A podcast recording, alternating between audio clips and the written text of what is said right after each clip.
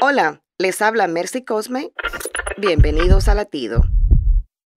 Las obras de arte permiten al artista poner en lienzo un mensaje, un sentimiento o una historia. Su trabajo trasciende el tiempo y el espacio y su firma en la esquina nos conecta con el creador. ¿Cuándo fue la última vez que disfrutaste de un tranquilo paseo por la naturaleza y notaste la complejidad de los árboles o el trinar de los pájaros? El apóstol Pablo dice en Romanos capítulo 1 que en nuestro mundo se exhiben las cualidades invisibles de Dios. Su poder eterno y su naturaleza divina se han visto claramente en su creación.